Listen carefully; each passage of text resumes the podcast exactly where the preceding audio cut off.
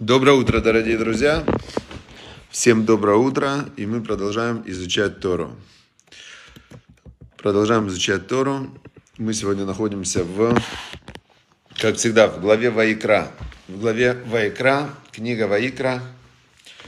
Где мы находимся? В книге Ваикра, в главе Ваикра. Да, как говорил Рыбач Стеребе, надо жить в ногу со временем. Вот мы живем в ногу со временем. И снаружи бушует, конечно, бушует, бушует, бушует. И те, кто могут э, влиять позитивно на это бушевание и добиться мира, и победы сил добра, и чтобы закончилась эта война, то мы все должны принимать, предпринимать максимум усилий для того, чтобы мир э, двигался в правильном направлении. Э, и поэтому, поэтому есть очень важный такой закон в когда в самолетах объясняют, взлетает самолет и говорят, если не дай бог будет авария самолета, да, летит самолет, если что делать, если будет авария? Э, если мать с ребенком едет, то на кого она должна вначале одевать кислородную маску, кто знает? Я думаю, что все знают этот пример. Э, мать должна одевать кислородную маску вначале на себя, а потом на ребенка. Потому что если она не спасется, то ребенок точно не спасется. Поэтому она должна в первую очередь подумать о своем состоянии. Поэтому мы тоже с вами изучаем Тору. И вот этот вот внутренний свет, добро, как э, намерение действовать по, по приказу Всевышнего, выполнять его волю, соединяться с ним и э, соединение со Всевышним э, и направление своего желания, пожелания в сторону мира, оно и сделает мир. То есть мы очень занимаемся сейчас важным делом. Это как у нас поле боя. Поле боя со своим злым началом внутри. А, и когда каждый из нас победит свое злое начало внутри и выстроит вокруг себя четыре локтя Аллахи, четыре локтя закона, то есть 2, 2 на 2 квадратных метра, чтобы все было по закону Всевышнего. Тогда сразу же будет мир везде. Хорошо, теперь, значит, э, как раз сегодня вот в этой книге обретение мира на, неба на земле, да, как обрести небо на земле, как раз начинается, э, вот э, текст очень прям подходит к сегодняшнему нашему дню, очень подходит к нашему дню, значит, написано так. «Когда мощные воды покрывают вас с головой, гася пламя, горящее внутри, когда ревущие потоки, смятения тащат вас за собой, отрывая от жизни, смотрите глубже, и дальше души. Сама душа, как пламя в ней, коренится в тонком мире Божьего излучения, мире спокойствия, высшей гармонии. То есть э, идея тут такая, говорится, что человек, он воспринимает себя и мир окружающий сквозь такой экран своего осознания. Да? Вот каждый человек осознает э, всего лишь 7 плюс-минус 2 единицы информации. Это пропускной канал осознания – и когда человек, если вот э, такое можно задание даже попробовать, каждый день максимальное количество раз говорит себе такую фразу. Сейчас я осознаю. И после этой фразы проговаривать, на что направлено сейчас ваше внимание. Я осознаю, что я сейчас думаю или там шевелю пальцем. И вот вы тогда увидите, насколько маленький кусочек мира находится у вас в этом внимании. Сейчас я осознаю, сейчас я осознаю, сейчас я осознаю. И нам что предлагает Любавич Рэбе, что предлагает нам путь Торы? А, есть такой а, закон, вот, когда с него начинается Шулханорух. Шулханорух это сборник законов, как жить, да? Там первый закон Шевисе Ашем Ленагди. Представляй Бога всегда перед тобой. То есть, если человек осознает, что он э, божественная душа, что он проявление Всевышнего, весь мир проявление Всевышнего, и он это осознает, вот представьте, человек это реально осознает. Вот он осознает, что весь этот мир это проявление Всевышнего. И он проявление Всевышнего. И то, что он слышит, это сейчас Бог к нему обращается через вот эти события. Если он это осознает, он попадает сразу в совершенно в новую, другую мистическую, глубокую реальность. И его поступки, конечно, будут э, уже управляться другими какими-то интересами, чем, э, чем взять у кого-то что-то забрать. Потому что что ты можешь у кого-то забрать? Ты ничего не можешь ни у кого забрать. Все принадлежит Всевышнему. И если ты, забирая у кого-то, нарушаешь закон Всевышнего, то от Бога-то ты не уйдешь. То есть, то есть ты ничего не приобретешь. Это такая мнимая э, ну, иллюзия, что ты, забрав у кого-то что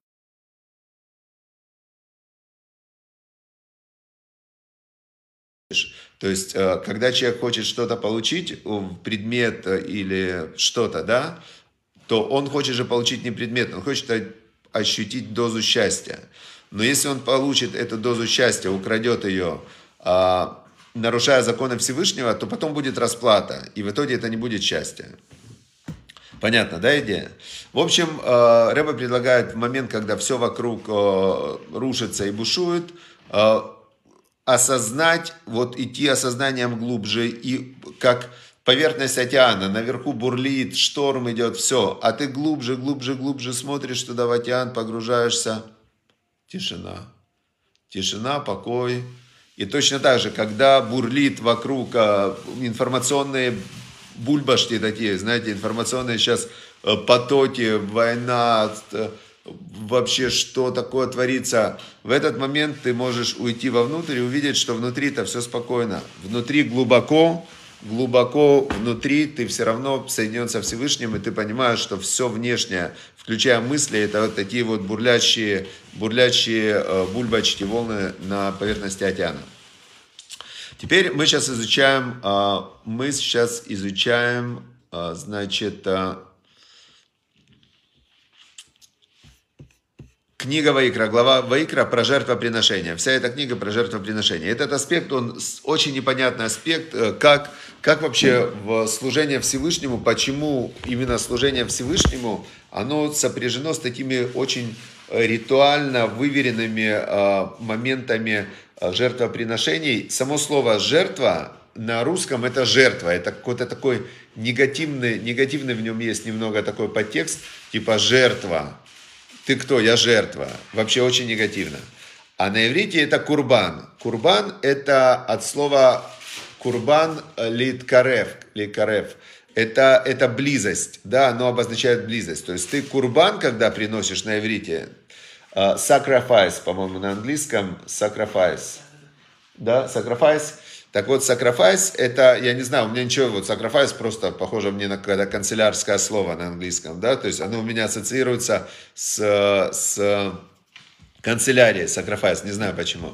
А вот э, жертва в русском, она ассоциируется с каким-то несчастным таким вот э, жертвой, да, а в, на Лашона Кодыш на святом языке, на, на иврите, да, как это изначально написано, «В им зевах шломим карбано, если будет зевах шламим карбано, то есть зевах это жертва, как раз шламим это мирная жертва, карбано это опять же жертва, вот этот курбан, то тогда тоже курбан, да, у мусульман, курбан называется, от слова ли, приблизиться. Вот, значит, э, сейчас нам э, жертвы бывают разных видов. Есть жертвы, которые ола. Ола, она полностью сжигается. Она полностью возносится через огонь, переносится к, наверх. А есть жертва шламим. Вот сейчас рассказывается сегодня про мирную жертву. Вот давайте сейчас мы будем изучать про жертву шламим для того, чтобы был шалом. Да? Вот тут тоже интересно. Сейчас мы узнаем этимологию и э, устройство слова шалом. Шалом, да? Шалом. Значит, э, у человека есть э, недостаток. То есть человек создан таким образом. Вот мы возьмем любого человека. Главная движущая сила человека – это недостаток. Давайте я вам объясню свою идею. Вот у меня есть э, сейчас недостаток воды в организме, например. Я чувствую жажду. Этот недостаток воды, он меня, э, усиливаясь, он меня заставит в какой-то момент встать и попить воды. Потом я буду сидеть, и мне будет недостаточно внимания, например, да, внимания или общения. Я пойду общаться. Потом мне будет пообщайся, мне будет недостаточно денег, например, да, я пойду э, зарабатывать деньги. Потом мне недостаточно будет э, признания, например, я пойду куплю себе какие-то там красивую одежду. То есть у человека есть недостаток, и он, чтобы восполнить этот недостаток, он, э, он э, совершает действия, да, понятная идея. Причем этот недостаток, он постоянно увеличивается. Есть у человека 100, он хочет 200. Есть 200, хочет 400. Э, есть у него воды попил, значит, у него теперь недостаток, он ищет где туалет, например, да. Есть у него на улице стало жарко, ему он ищет, как, э, как ему раздеться. Э, потом, то есть недостаток, он постоянно, постоянно увеличивается. Шалом, шлемут, да, это, наоборот, наполнение, цельность. То есть шлемут это когда в момент, когда недостаток закрылся, да, у меня нет недостатка, я чувствую шлемут, у меня есть цельность, закрытие. Теперь э, вот эта вот, вот эта вот жертва шламим, которую приносят, она чем отличалась от Ола, жертва Алла, жертва Вознесения? Жертва шламим, ее приносили, это была добровольная жертва, мирная жертва. И, э, значит, она, часть из этой жертвы сжигалась, Часть из этой жертвы сжигалась на жертвеннике, часть из этой жертвы съедал священник, и часть из этой жертвы съедал, самую большую часть, все мясо из этой жертвы практически, съедал тот человек, который ее приносил со своими друзьями, и он рассказывал, э, какое для него сделал Всевышний добро и чудо, что он теперь приносит эту мирную жертву благодарности, да, жертва благодарности. Это выражение благодарности, правильно. И это был такой, э, иногда это был бык, иногда это был, в зависимости от достатка человека, он приносил жертву. Иногда это был барашек, иногда это был козленок, иногда это был бык.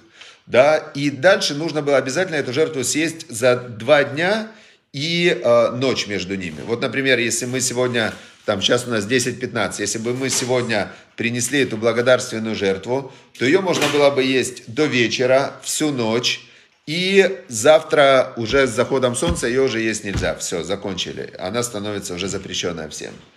И представляете, если там бык, например, бык весит 500 килограмм, и надо 500 килограмм мяса съесть, то есть приглашалось много гостей. И э, тот, кто устраивал этот праздник, он говорил, Всевышний мне там помог, я эту жертву приношу, потому что там у кого-то семья спаслась, у кого-то то, у кого-то это, у кого-то по бизнесу хорошо, ну и так далее. У кого-то сын родился после многих лет. То есть это была мирная жертва. Теперь как, э, как она делалась? Самах ядо аль рош курбано. Значит, э, возложить нужно было хозяин жертвы, э, клал руку на голову этого курбана. Курбан это, это эта жертва, которая его должна была приблизить ко Всевышнему. В шахату петах оэльмэт. И его э, делали ему шхиту возле входа в шатер собрания.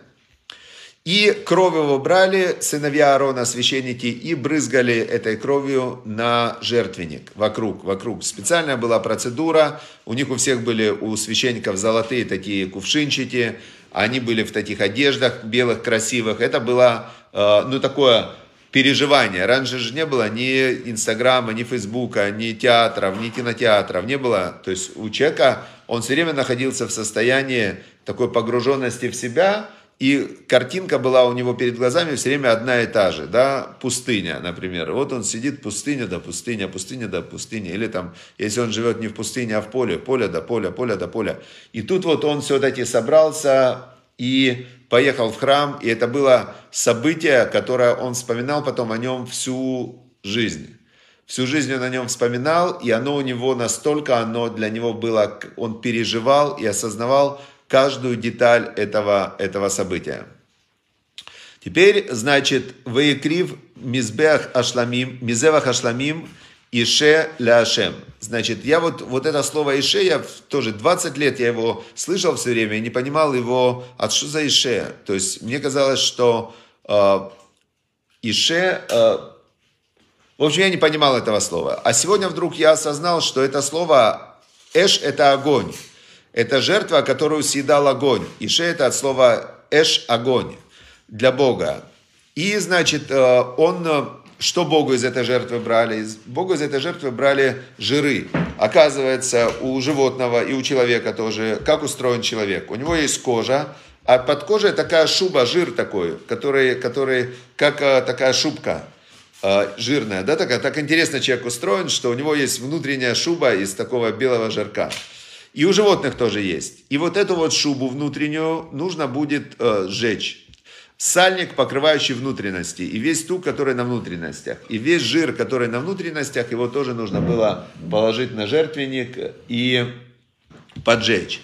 И почечки отдавали, почему-то на жертвенник сжигали. Э, и жир, который на них, э, и печень, и там жир, который на ней. То есть на жертвеннике сжигали какие-то определенные части животного, и, значит, э, и вейктиру отобне арон амизбеха аль аула ашер аляйцим ашер аляэш ашер рех нихуах ляшем. И когда они сжигали это на жертвеннике, то это называлось рех нихуах ляшем. Это был приятный, приятный э, благоухание для Бога. Непонятно, почему это такое благоухание. Потом, если как из овец, из козлов, как чуть-чуть отличалось это, да. Потом хлеб тоже э, сжигали. Значит, э, курдюк, если это был баран, курдюк тоже сжигали. А остальное, остальное, значит, э, ели священники какие-то части и люди. Так, теперь вот давайте разберемся, а почему, зачем это сжигали, что, какая здесь символика есть. Значит, э, это как раз идея, вот сейчас мы изучим Любавического рэба. Говорит он так. Обучая Маше порядку жертвоприношений, Всевышний несколько раз называл их хлебом огнепалимой жертвы. То есть, оказывается, жертвоприношение – это как хлеб. Дословно написано так. «Ваектиру акоэн амизбеха лехем ише» – хлеб огнепалимый для Бога. В Торе неоднократно говорится, что жертвоприношение – это хлеб Бога. Очень странно, да? Разве Богу нужен хлеб? Бог – творец мироздания, создатель мира. Ему нужен хлеб – Теперь э, дальше он объясняет эту идею. Душа человека остается в, хлеб, в теле у человека благодаря хлебу Всевышнего. То есть у человека мы с вами э, очень сложно устроены. Тело такое набор мяса, да, мясо, кости, нервы, э, покрытое таким жирком, потом обтянуто кожей. И вся вот эта махина, она, э, тело, если из него вытащить душу, вышла у человека душа, он умер. Это просто, ну, просто мясо, кости, кожа, а, а если потом из этого выходит вода, из всего этого, да, то остается только пепел, остается только э, просто горсть пепла, да, вот и весь человек, вот все его тело, вернее. Теперь, но если добавить вот в эту горсть пепла, добавить воды, она разбухает, гор, горсть пепла, и превращается опять там в 70-80 килограммов мяса, а если туда вдохнуть душу, то эти 70-80 килограммов мяса, они как биоробот такой, начинают шевелиться. И чтобы душа оставалась в теле, вот эта вот душа, которая оживляет это тело, чтобы она оставалась в теле, телу нужно питаться. У человека тоже и главная основа пищи человека – это хлеб. Хлеб, который мы едим. Теперь, если человек не поест день, то он еще может, э, его тело, у него есть запасы. Два не поест, три, Машарабейну 40 дней не ел и не пил, и в этот момент его человеческая природа, вот к 40 дню, она превратилась в духовную. То есть за 40 дней у человека полностью преображается его человеческая природа в духовную, и обычно в этот момент, ну даже раньше, чем если не 40 дней без еды из воды, дней 10-15, и человек умирает. Все, нету человека. Получается, что человека, душу в этом мире держит хлеб. Теперь, а Бог, он как душа мира – и получается, что душа мира, Бог, держится в мире за счет этих жертвоприношений. Но это не физическая связь, потому что уже нет жертвоприношений, 2000 лет нету храма второго, значит прекратили жертвоприношения 2000 лет назад. А душа мира остается в мире. Почему? Потому что жертвоприношение в храме это было выражение служения Богу, служи, связи с Богом. То есть это было самое яркое выражение Э, любви, благодарности, поклонения, почитания, связи, осознания, что Бог управляет миром.